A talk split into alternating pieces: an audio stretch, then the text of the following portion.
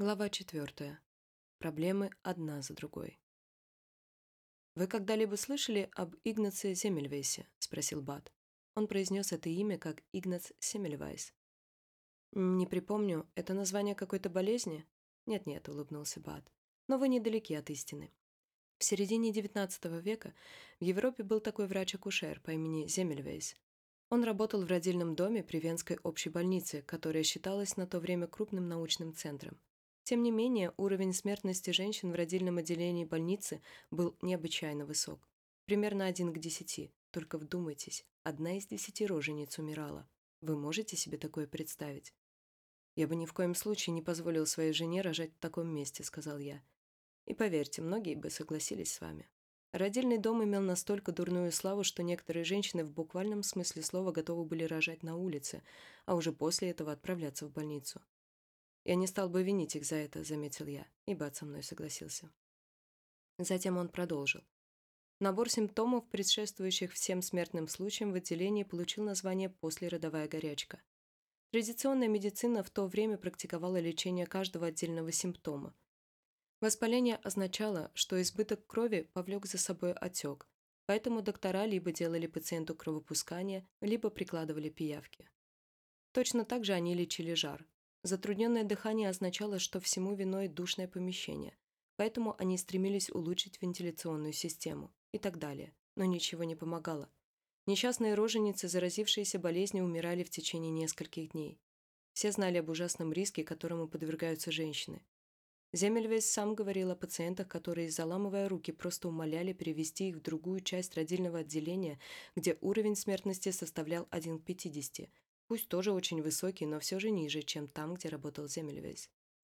Земельвейс занялся изучением послеродовой горячки и стал просто одержим этой проблемой. Он стремился во что бы то ни стало установить, почему в одной половине родильного отделения уровень смертности был несколько раз выше, чем в другой. Единственным очевидным различием между ними было то, что в одной половине практиковали врачи, среди них и Земельвейс, а в другой работали только акушерки. Он не мог понять, каким образом это могло объяснить ситуацию, поэтому пытался уравнять все остальные факторы ухода за роженицами, вплоть до вентиляции и режима питания. Он даже стандартизировал работу прачечной. Земельвейс рассмотрел все возможные варианты, которые могли бы стать причиной столь удручающей статистики, но так и не смог найти ответа.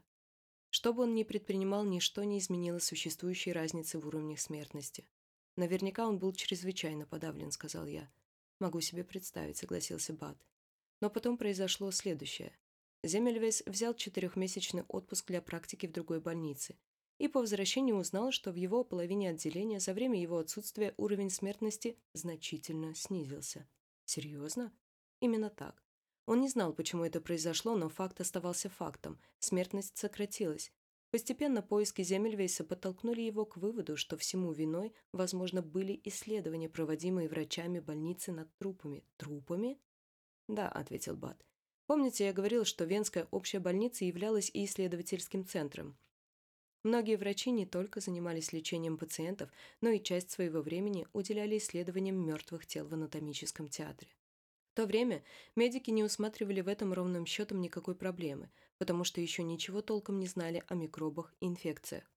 Когда Земельвейс сравнил свой распорядок работы с распорядком других врачей больницы, то пришел к заключению, что он, Земельвейс, намного больше времени тратит на изучение трупов.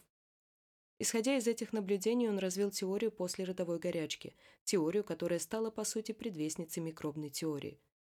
Он пришел к выводу, что частички от трупов или уже зараженных пациентов передавались здоровым через руки врачей. Земельвес незамедлительно потребовал, чтобы все врачи перед посещением родильного отделения тщательно мыли руки и затем дезинфицировали их раствором хлорной извести. По его настоянию антисептической обработке стали подвергаться также и инструменты и принадлежности. И знаете, что последовало за этим? Что? Я с интересом ждал продолжения. Уровень смертности сразу же снизился до 1 на 100 пациентов. То есть можно утверждать, что он оказался прав?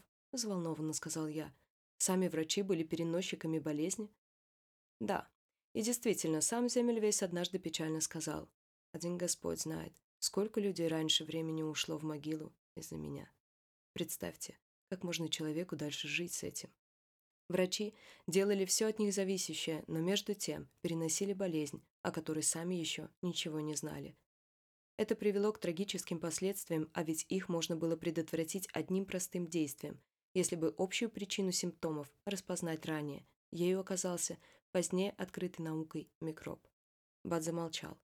Он положил руки на стол и наклонился ближе ко мне. Вот такой похожий микроб распространяется и внутри организаций.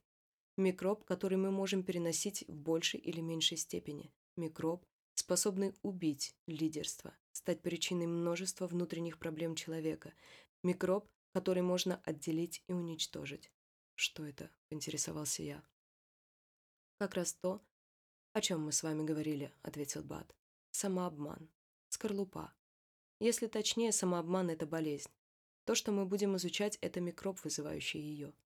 Том, я предлагаю следующее. Подобно тому, как было в случае с послеродовой горячкой, определение причины самообмана требует открытия некой теории. Это должно быть такое объяснение, которое продемонстрировало бы, каким образом набор противоречивых симптомов, которые мы называем проблемами коллектива, от проблем лидерства до проблем мотивации и всего того, что лежит между этими двумя понятиями, вызывается одной и той же причиной. Зная об этом, люди могут решить эти проблемы намного более эффективно. Существует ясный способ их выявления и преодоления, не по очереди, а сразу всех, одним сокрушительным ударом. «Это не так просто», — вздохнул я. «Согласен», — ответил Бат. «И это тоже своего рода открытие.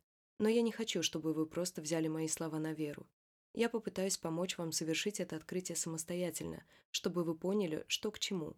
Вы должны удостовериться, что вытекающая отсюда стратегия реализуется именно в вашем подразделении. «Окей», — сказал я.